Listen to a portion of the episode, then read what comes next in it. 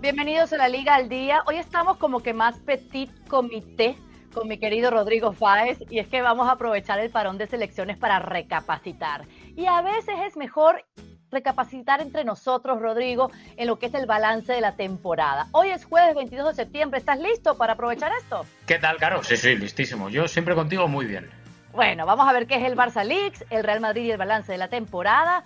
Además, el Fútbol Club Barcelona anda viento en popa. Insiders, a ver qué nos traes de primera mano y como siempre hay tiempo para relajarnos en un tiempo extra. ¿Qué pasa con el Barça Leaks, con el tema Messi? Vamos a ver exactamente esa información que se filtró por parte de las razones de las cuales Messi no pudo acordar con el Barça. Según el diario El Mundo, recuperar con intereses los recortes salariales impuestos por la pandemia, percibir un bonus de 10 millones de euros por la renovación o rebajar a 10 mil euros su cláusula de rescisión para renovar en 2020. Admisión de la rebaja de un 20% del salario fijo de la temporada 2021 que se recuperaría en los dos siguientes ejercicios con intereses anuales del 3%. ¿Qué significa esto, Rodri? Bueno, lo primero, Caro, que yo pensé cuando, cuando vi esa información de los compañeros del mundo en el Barça Leaks eh, fue que es algo, no voy a decir normal, porque obviamente estamos hablando del mejor jugador del mundo y seguramente de la historia, sino que es algo que muchos de los grandes jugadores piden a nivel de exigencias a los grandes clubes. Yo sé que esto es algo muy complicado de entender para la gente que, no está acostumbrada a, los insiders entre las transferencias, entre los clubes, jugadores, negociaciones, etcétera, pero esto es algo eh, que es bastante, y digo entre comillas, ojo, normal. ¿Por qué?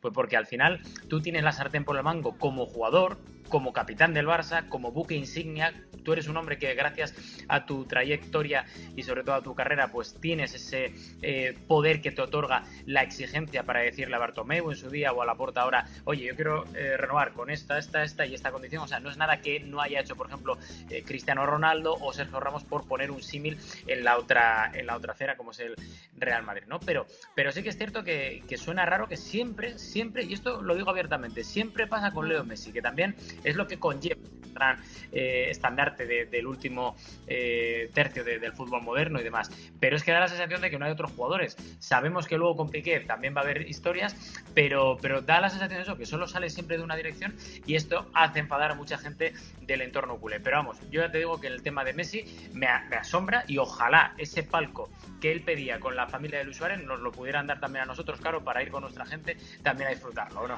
Obvio, entiendo que Messi está en todo su derecho de pedir mejores eh, acuerdos salariales con el equipo al que le ayudó a ganar todo, pero ¿esto crees que tenga alguna consecuencia para en un futuro verlo a Messi de regreso en el Barça, obviamente en otro rol?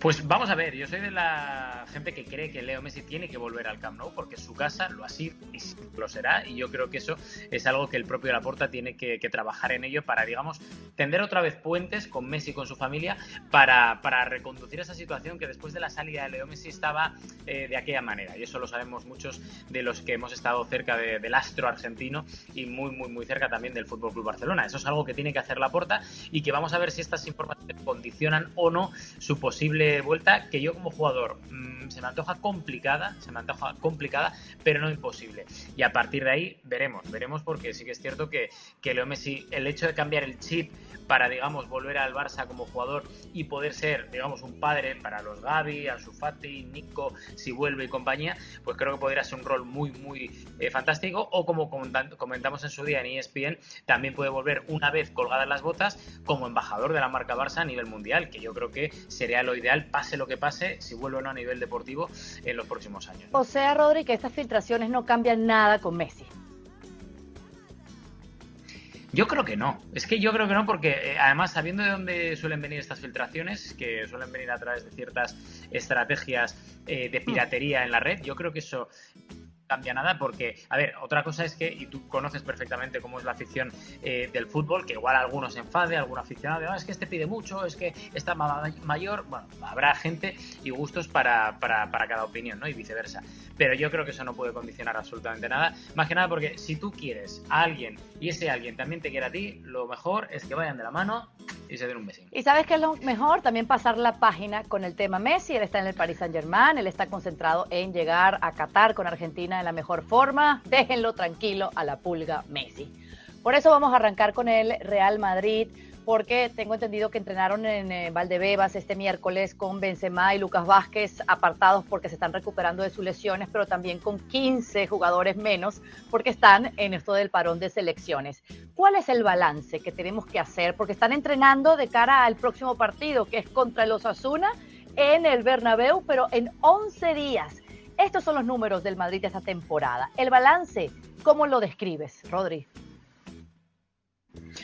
Lo describo como un balance irrebatible. O sea, nadie aguanta un debate con estas cifras. ¿Por qué? Pues porque al final el Real Madrid, lo venimos diciendo y tú lo sabes perfectamente, Caro, porque has estado liderando también esos segmentos durante el verano, que, el Madrid tenía un bloque y que el Madrid estaba creciendo y que los jugadores jóvenes del Real Madrid, hablamos de Suamení, de Camavinga, de Fede Valverde, tenían que dar ese pasito hacia adelante que les había pedido el año pasado Carlo Ancelotti y que lo habían dado. Por lo cual al final, si tú tienes un bloque que el año pasado para los desmemoriados recordamos que ganó la liga a cuatro fechas, a cuatro fechas antes del final de la misma, al final estás condenado, no sé si a hacer estas cifras, que para mí me parecen astronómicas, pero sí a tener un equipo más compensado. Se fichó a Rudiger para la parte de atrás, con más calidad, más presente y más futuro. Hablamos ahí de Suamení, de Camavinga, de Valverde, y sobre todo, para mí, con una asignatura pendiente que es la lesión de Benzema, pero es que, es que, es que mucha gente criticaba al Real Madrid por no fichar a un delantero que pudiera eh, reemplazar a Benzema, pero es que se ha ido Benzema, claro, y ya viste lo que ha pasado. Es que siguen ganando, es increíble. Y desde que Mbappé les dio el no al Madrid, este equipo no ha perdido un solo partido y ganaron la 14 en París. Es decir, que eh, el balance es más que positivo, pero para todos aquellos desmemoriados, como bien los llamas, que tienden a decir todo el tiempo que el Madrid juega mal, pero termina ganando, que el Madrid nunca hay que darle por muerto. O sea, ¿en verdad este Madrid no te parece que sí emociona en la cancha, en la forma como está jugando y ganando los partidos? Sí, porque además fíjate, claro, que es un equipo con el cual se identifica mucho el aficionado del Real Madrid, porque es un equipo que tiene calidad, obviamente, que tiene inversión también, pero que sobre todo tiene corazón. Y desde fuera te da la sensación de que es un equipo que, engancha y que conecta perfectamente con el aficionado. Y eso la gente de Santiago Bernabéu es algo que valora muchísimo, porque tú puedes tener un equipo que toque mucho, o que sea más vertical, o que sea más eh, y da igual, pero si no conecta con la afición, olvídate. Y eso en el Santiago Bernabéu es algo muy muy, muy, importante. Y desde el año pasado ves que desde el banquillo tienes a un señor que se llama Carlo Ancelotti. Y cuando digo señor, digo un señor con mayúsculas, que recordemos que ganó la décima sin un grito, sin una polémica, sin ningún incendio, viniendo de la herencia de, de José Mourinho, que mira cómo estaba entonces el Real mm. Madrid, y que ha vuelto sin hacer ruido, el calladito a la suya, y es que otra vez en el primer año te consigue ganar una Champions, consigue ganar la Supercopa, consigues ganar la Liga, y es un hombre que encima ha armado un equipo en torno a Benzema, en su día a Casemiro y hoy a Suamení y en torno a Courtois, pero sobre todo que ha hecho crecer a Rodrigo, a Valverde, a Camavinga, ahora a Suamení y también a Vinicius, que parece otro antes y después de hmm. Ancelotti, y es que eso hace que la gente esté entusiasmada con el Real Madrid. Claro, y hace borrar un poco de nuestra mente que el Madrid solo gana por las atajadas de Courtois y por los goles de Benzema. Ese no ha sido el caso esta temporada, o por lo menos lo que va de ella. Entonces, la ausencia de Benzema, ¿cómo ha afectado o impactado, mejor dicho, al Madrid. Porque aquí están los números. Prácticamente con Benzema esta temporada han perdido solo dos partidos. Sin Benzema también solo dos partidos. Claro, la muestra es más amplia y la diferencia está allí en los goles marcados. Más 47 diferencia de goles con Benzema, más 4 sin Benzema. Pero la hora de la chiquita han podido resolver sin el francés. Entonces, ¿cómo tú respondes a lo que están diciendo estas estadísticas? Fíjate que yo creo que esas estadísticas están muy bien porque aparte es, son la, realidad de lo que es el día a día del juego del Real Madrid sin Benzema. Sin Benzema, yo creo que al Real Madrid le cuesta un poco más eh, crear ocasiones. Crear ocasiones creo que le cuesta un pelín más, no demasiado, pero un poco más. Creo que llega menos al área y sobre todo a la hora de definir, creo que ahí el Real Madrid con Benzema necesita dos para marcar un gol y sin Benzema creo que necesita cuatro. Mm. O sea, tienes que crear más y tienes que y sobre todo eh, tener en cuenta que esto puede ser un parche, no digo que no, porque, porque Rodrigo está jugando muy bien, Rodrigo Goes, eh, cuando no, pues en la banda está Vinicius, que también te puede anotar, luego dependiendo quién juegue en el otro costado, incluso Valverde, que se está animando mucho, pero esto es algo para mí transitorio y que el Real Madrid tiene que tener en cuenta por si acaso hay un lesionado de larga, de larga duración. El otro día yo te contaba que eh, a nivel de información el Real Madrid no busca ir al mercado de invierno porque entiende que lo poco que hay en el mercado no convence, pero yo creo que lo de ahora es un pequeño aviso. Fíjate contra el Leipzig en la Champions lo que le costó al Real Madrid romper el muro alemán. El otro día contra el Atlético de Madrid no tanto, pero yo creo que es un aviso para decir, oye, si por un casual, y esperemos que no, Karim Benzema se lesiona mucho más eh, a nivel de duración, creo que el Real Madrid sí que podría tener un problema potencial, pero por escasez de efectivos más que por escasez de calidad o Por eso. Entonces, ¿qué sabemos de Benzema y su regreso? Porque el próximo partido del Madrid va a ser en menos de 11 días contra Osasuna en el Bernabéu. ¿Llega el francés? La información que nosotros manejamos en ESPN es que él no juega ni fuerza el derby contra el Atlético de Madrid porque quería, primero, eh, tener un poco sentido común, para qué forzar ahora a principio de temporada si luego te puedes volver a romper, y segundo, aprovechar este parón de selecciones para decir, vamos a recuperarnos bien, vamos a llegar al 100%, vamos a llegar con más entrenamientos y con más dinámica de grupo a ese partido contra Osasuna para, en teoría, volver contra el equipo rojillo, por lo cual lo más normal, y a día de hoy me lo han confirmado firmado esta misma mañana es que Karim Benzema esté perfectamente eh, optable para que, si Ancelotti lo quiere convocar o no, pueda estar disponible para ese partido de Osasuna y volver a la titularidad, porque es la intención que tienen a día de hoy, confirmada esta misma mañana esa información por ESPN. Saberlo de primera mano, Rodri, y, yo me imagino cómo va a ser Ancelotti en su once cuando eso suceda. Obviamente ya lo venía alternando allí entre Rodrigo y Valverde, pero como estamos hablando de esos jugadores que han dado el paso al frente, mi siguiente pregunta es, ¿quién de todos estos eh, significa mayor sorpresa? ¿Te la damos a Valverde o escoges otro?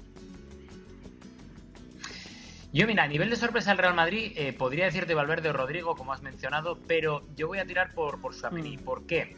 Pues porque creo que es un hombre que los que hemos visto a Suamení en el Mónaco, vemos que es un jugador que, que, costaba lo que costó. Pero hay mucha gente que aquí en España no ha visto a Suamení jugar en la liga eh, francesa y, lo entiendo, ¿eh? no es un ataque para nada, pero hubo muchas voces críticas diciendo que si el Madrid no estaría fallando en, eh, pagar más de 80 millones más variables, que es un pastizal increíble, por un jugador que no conocía a nadie en España pero que es que ha llegado y ha callado mm. bocas. O sea, imagínate cómo tuvo que historia que en la gira de Estados Unidos del Real Madrid, Ancelotti, que entonces estaba todavía en la plantilla, tuvo que ir a tranquilizar a Casemiro para decirle tranquilo, que ya sabemos que este tío ha llegado aquí, está entrenando y está demostrando lo que es, pero tú vas a seguir siendo el titular. Luego Casemiro se va, no pasa nada. Pero el Real Madrid dice, Suamení es mi apuesta he pagado una inversión increíble por él y quiero que este tío se quede y quiero que este tío tenga la confianza del club y del cuerpo técnico para crecer hasta donde nosotros queremos que crezca. Y es más, está apurando plazos y es que da la sensación que lleva 10 años jugando en el Real Madrid y tiene tan solo 22. Es que a mí me parece un milagro este chico. me gusta, además que llenar los zapatos, se va Casemiro, llega a él y todo sale como una operación redondita. Ahora, quiero que me digas algo de, Valverde, porque si bien él ha estado en la escena desde hace tiempo, conocemos el talento del uruguayo, eh, pero no todos le poníamos la monedita como que iba a dar ese paso al frente de la manera que lo ha hecho. O sea, es de los más queridos de la afición. Es que quien, quien quizás ha aprovechado más el protagonismo ante la ausencia de Benzema. O sea, estamos hablando de incluso poder darle la capitanía.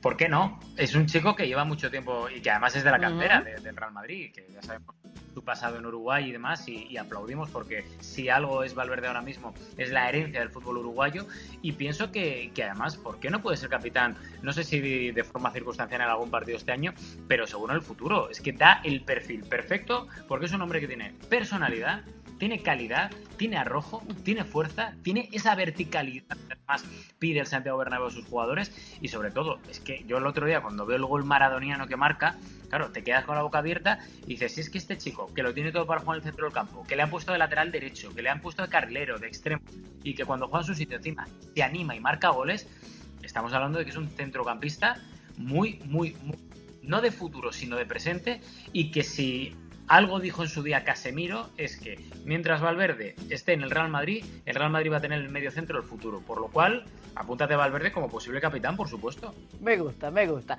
Bueno, vamos a pasar al Barcelona porque también hay que hacer un balance del equipo de Xavi Hernández, quien es de los equipos de Europa, de los clubes de Europa, quienes más internacionales han prestado a este parón de selecciones. 18 en total, restando que ninguno se lesione de cara a lo que va a ser la reanudación de la liga. Pero eh, en lo que va de temporada, en esos seis partidos, han ganado cinco, empatado uno, con 18 goles a favor, apenas uno encajado y andan en el segundo lugar de la tabla a dos puntos del líder, el Real Madrid. ¿Cuál es el balance? Yo creo que es un balance sobresaliente del Barça, ¿eh? para mí. ¿eh? Yo creo que este año eh, la liga va a ser cosa de dos, con un poquitín más de favoritismo para el Real Madrid, por, por lo que hemos comentado, pero creo que el Barça no se puede quejar de nada. Creo que el Barça además más allá del tropezón contra el Rayo Vallecano y contra el Bayern en la Champions, creo que es un equipo que está en formación, que está en construcción.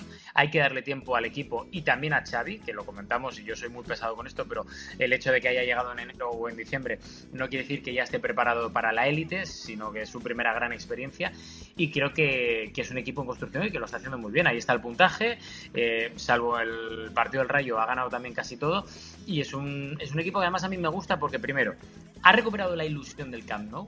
Fíjate los datos de eh, ocupación en el Camp Nou y de asistencia que dio el otro día Moisés Llorens y como de 50 a 60 mil han pasado a más de 80 mil de media, que creo que eso ya es significativo.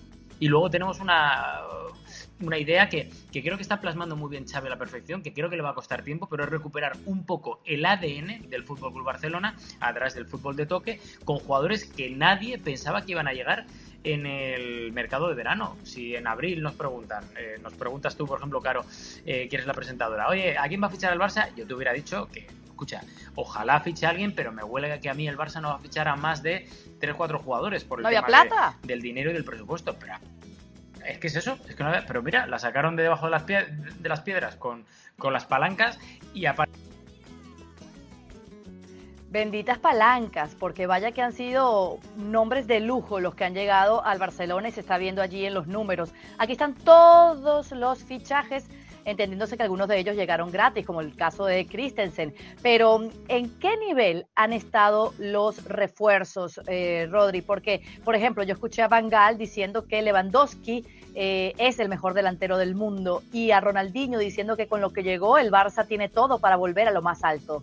Yo creo que sí, Lewandowski para mí es el culpable de todo esto, porque Rafinha, Koundé, que sigue Christensen, Bellerín y Marcos Alonso, estos últimos tres, Christensen, Bellerín y Marcos Alonso, para mí creo que no tienen suficientes minutos y que les va a costar un poco más porque acaban de llegar y, tienen que meterse eh, más en la dinámica de, lo que es la élite y el nivel Barça. Pero Lewandowski es que yo hacía mucho tiempo que no veía eh, lanzar desde la banda, desde línea de tres cuartos, desde el, el, pivote, un balón y que alguien te fabricara un gol. Eso es algo que en el Barça se echaba mucho de menos. Es el hombre gol, el hombre franquicia y es el papá el papá que tiene que enseñarle a Gaby, a Ansu Fati, a toda esta gente cómo crecer, a Pedri, para crecer a nivel deportivo con la experiencia que tiene. Y es que, encima, por lo que me cuentan y me contaban todavía ayer, es un tío que se cuida mucho, que es de los que pesa la comida antes de, de, almorzar o de cenar. Eh, lo iba todo tan a rajatabla, es tan profesional que creo que puede ser además un espejo fantástico, más allá de los goles y del rendimiento que tenga, pero puede ser un espejo fantástico para todos los jóvenes del filial, para toda la gente de la Masía y obviamente para los que tiene al lado, que son jóvenes y que, como decimos aquí en España, todavía tienen el chupete de lo pequeños que son. Espectacular lo que uno ve de Lewandowski y, cómo se ha adaptado el fútbol español. No parece que hubiese estado tanto tiempo en Alemania, no parece que fuese polaco, parece uno más. Y eso es lo impresionante de este jugador que seguramente ya está marcando la diferencia y va a conseguir grandes cosas con el Barça. Ahora, así como me dijiste que del Real Madrid te sorprende Chouameni, porque quizás no lo veíamos en la pintura, del Barcelona, de estos nuevos nombres, ¿quién es el que más te ha sorprendido por su rendimiento? Vengo para que la gente comente aquí abajo porque vengo con un nombre que no ha salido. y vengo con un nombre que sé que sé que va a abrir mucho debate y estoy preparando ya las palomitas para, para los comentarios. Para mí, y no te rías que para mí la sorpresa es Eric García, que es un chico que tiene además los pies en la tierra y y que además creo que, que, en ese periodo tan complicado que es aprender sobre la marcha en el máximo nivel, que, es la exigencia del Fútbol Club Barcelona, con todas las críticas, con toda la presión que conlleva, creo que este principio de temporada ha demostrado que por algo Guardiola, Luis Enrique, Kuman y Xavi han confiado en él y que por algo él creo que va a ser el central de la selección española y del Fútbol Club Barcelona los próximos 10 años. Porque además es que tiene cabeza, es un chico que le gusta leer, que no es el típico reggaetonero que anda por ahí por la vía, con todo respeto para la gente que le gusta el reggaeton. Ya sabemos a lo que nos referimos en cuanto a, a, gente que igual le gusta salir más de noche, etcétera. Y es un chico fantástico que además está demostrando esa confianza que en su día puso el Barça por él. ¿Y por qué crees que te van a criticar? ¿Porque nadie habla de él precisamente? ¿Porque anda como bajo perfil? Porque como ha estado tan, tan eh, eh, bajo la lupa, claro, la gente va a decir, pero ¿cómo dice está Pedri, que está Rafinha, que está Dembélé renovado, o Ansu Fati, habiendo gente que, sí que es cierto que podría ser la gran sorpresa, yo dice, pero ¿cómo vas a mm. decir a, a Eric? yo a Eric, de hecho, y aquí venga, más leña al fuego, digo que para mí Eric García está por encima incluso de Araujo, que esto sí que sé que va a hacer mucho daño a toda la gente, sobre todo a la gente de Uruguay, pero es que tiene mejor salida de balón, creo que esta temporada está demostrando ser un pelín más regular y sobre todo no tener esas desconexiones que igual el año pasado tenía y que este año también está teniendo alguna que otra eh, el pobre Araujo, que ojo, me parece un espectáculo también, ¿eh? pero que yo a medio largo plazo sitúo a Eric por encima de Araujo, fíjate. Me encanta que te mojes, esto ha quedado registrado. Y por eso pasamos a los insiders, porque Rodrigo Fáez siempre trae información de primera mano y me vas a explicar qué pasa con el madridismo y Asensio. Hay, digamos que es una relación, eh, no te voy a decir abierta, pero es una relación complicada, ¿vale? Como cuando estamos en redes sociales y dices, ¿cómo estás? Eh, pues mira, con novia, pero en una relación complicada. Pues algo parecido es lo que pasa entre el madridismo y Marco Asensio, porque da la sensación de que cada vez que habla Marco Asensio, sube el pan, ¿no? Que siempre dice algo que no siendo polémico, en el fondo sí queda mucho que hablar, porque por ejemplo, la última vez que había hablado fue en el mes de junio y había dicho que lo que quería en el Real Madrid era sentirse importante y tener más minutos. Al madridismo dijo, pero bueno, pero si te han dado más oportunidades que a mi primo. Entonces, ¿de qué te quejas? Estás en el Madrid, tienes contrato, te queda un año de temporada todavía y lo único que estás pensando es o en ir de traspasado o en irte de eh, gratis la próxima temporada cobrando esa prima por libertad. La última vez que habló es después de los rumores que salieron de Barcelona sobre su futuro y el interés del Barça, que acaba contrato, y encima después de haber cambiado de representante con Méndez, que sabemos que se va muy bien con la porta, de repente el otro día, en una entrevista con los compañeros de la COPE, dijo que, que no sabía qué contestar a esa pregunta. Entonces, claro, la gente dice, pero vamos a ver, si tú tan madrista eres, di que no, o di que por lo menos ya se hablará, no sé, di algo más. Y te da la sensación de que el discurso a nivel comunicacional puede mejorar y que esto igual Mm, de, comunicación, no lo sé, pero algo pasa que cada vez que habla Marco Asensio sube el pan y esto hace que el madridismo esté enfadado con él porque no entienden esas declaraciones de la última semana. Claro, pero también hay que ver que cuando le han dado la oportunidad, él ha marcado goles espectaculares, pero después se desinfla. Entonces no ha marcado la consistencia que necesita. Los que entran, ¿verdad? Los de segunda línea de ese Madrid a, hacer la causa y a conseguir las victorias. Entonces no se puede quejar porque ha estado en él. Me parece que ha estado en él esa responsabilidad. Bueno, el segundo insiders que me tienes, estoy segura que es de Witzel. Háblame un poquito más de este tema. Witzel, Caro, es un tema que a mí me agrada mucho comentar porque, porque creo que es un chico que entró en el Atlético de Madrid por la puerta de atrás y que nadie daba un duro por él. Muchas voces dijeron, ah, este viene de Alemania después de estar en China, viene a retirarse a España. Pero fíjate, hoy por la mañana me contaban desde el entorno del jugador y desde el entorno también del, del Atlético de Madrid que es un hombre que vino y que nada más llegar sorprendió a todo el mundo porque habla español, que lo aprendió en, China precisamente que eso es algo que, no dice él de forma pública, pero sí eh, de forma privada. Eso lo primero sorprendió mucho al Atlético de Madrid. Lo segundo, sorprendió que a nivel deportivo no pusiera ni un pero al hecho de que Simeone le esté poniendo y retrasando la posición como central porque al final las urgencias del Atlético de Madrid son las que son y por eso precisamente ha tenido que jugar central, siendo, ojo, el mejor defensa en lo que va de temporada. Y si no tenemos eh, suficiente con esto, hoy me contaban desde el Atlético de Madrid también que el chico está predispuesto a todas las acciones de marketing, presupuesto a acciones solidarias, está muy integrado en la sociedad madrileña y a día de hoy tiene tan solo un año de contrato con el Atlético Madrid, pero tiene ciertas cláusulas que a él, por lo menos a día de hoy, o mucho cambia la cosa, o a eso del mes de marzo o mes de mayo, como muy tarde, puede renovar su compromiso con el Atlético porque él está encantado, al igual que los compañeros, entrenador y directiva del Atlético Madrid están encantados con cómo está, cómo se comporta y cómo está jugando. Entonces, Bitzel, la gran sorpresa en el Atlético, ya que hablamos del equipo colchonero, actualízanos de cómo está el tema contra el racismo.